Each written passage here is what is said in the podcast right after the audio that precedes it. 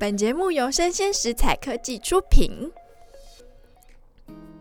Hello，欢迎大家再次回到我们的数位趋势这样子读。我是跨领域专栏作家王维轩 Vivi。那今天想要跟大家分享的一个主题啊，叫做数位原住民大战现有办公室文化。这则新闻呢，主要是刊登在联合报，它的标题哦叫做“九年级生不会解压缩档案，网友曝小朋友连 Word 都不会”。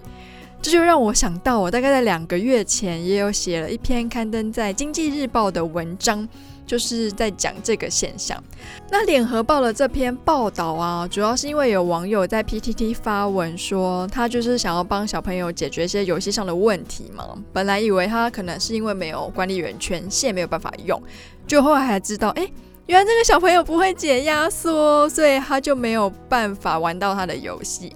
然后他这个贴文一出哦，马上就引起了好多有共鸣的网友留言。那我这边就挑选几个我觉得比较好笑的回应。就有人说：“哎呀，新来的打工弟弟啊，连键盘都不会用。”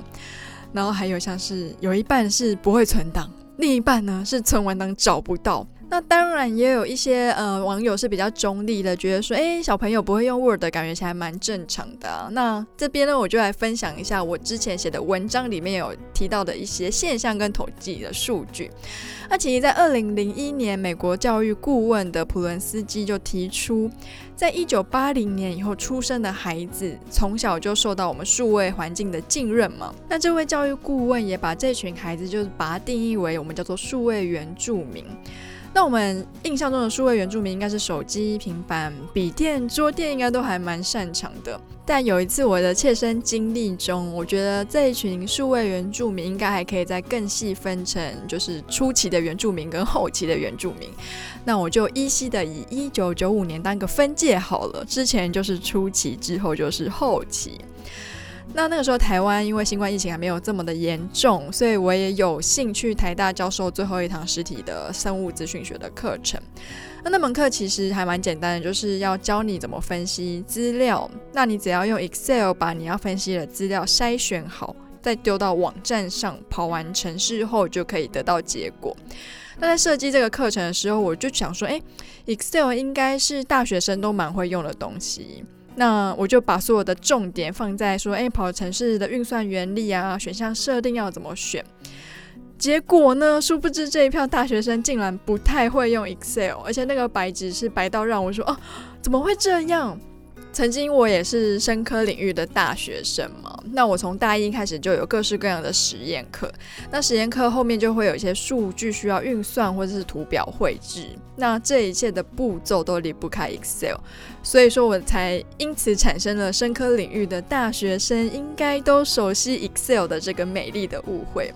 那还记得二十几年前要上网的时候，我家的要上网就是要用扩音式的那种滴滴嘟嘟声，然后接下来才会拨接上网路。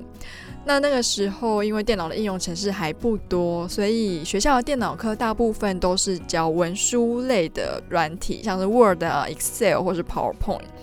那我有一个二十岁的表妹，她就跟我说，她其实她国小的时候上的电脑课已经不是文书处理了，而是像这种威力导演啊，或是 PhotoCap。他就在跟我说，他现在长大了，他觉得那些不管是影片的剪辑，或者是相片的编修，其实手机就是一键包办所有功能了。如果当时的电脑课是上一些电脑专属的应用程式的话，也许他后来去职场的对接就不会这么辛苦。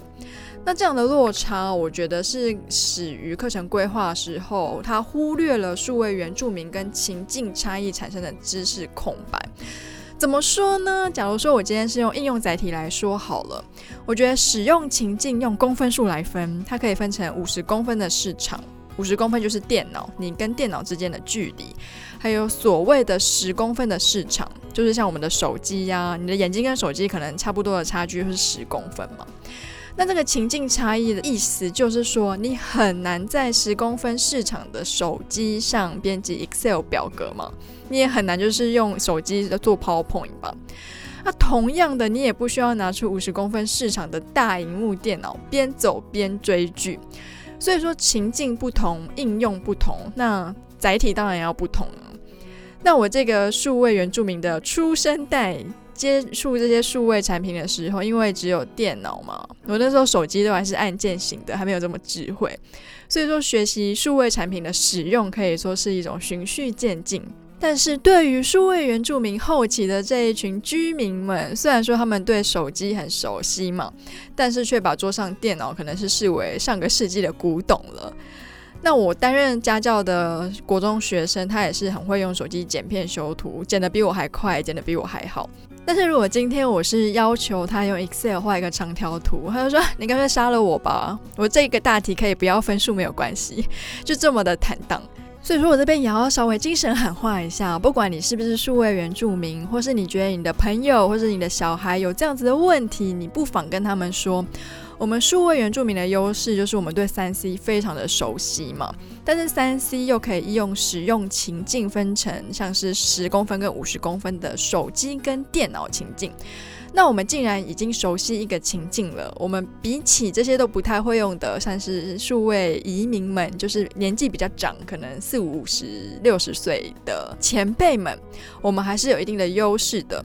所以说啊，假如说你在踏入职场前可以熟悉各种应用模式，然后能屈能伸的话。好好的消除我们的盲区，才不会枉费我们身为数位原住民的优势啊！那这一篇数位原住民的盲区也刊登在《经济日报》，如果说有兴趣的朋友们呢，你们也可以上网 Google 一下，都看得到哦。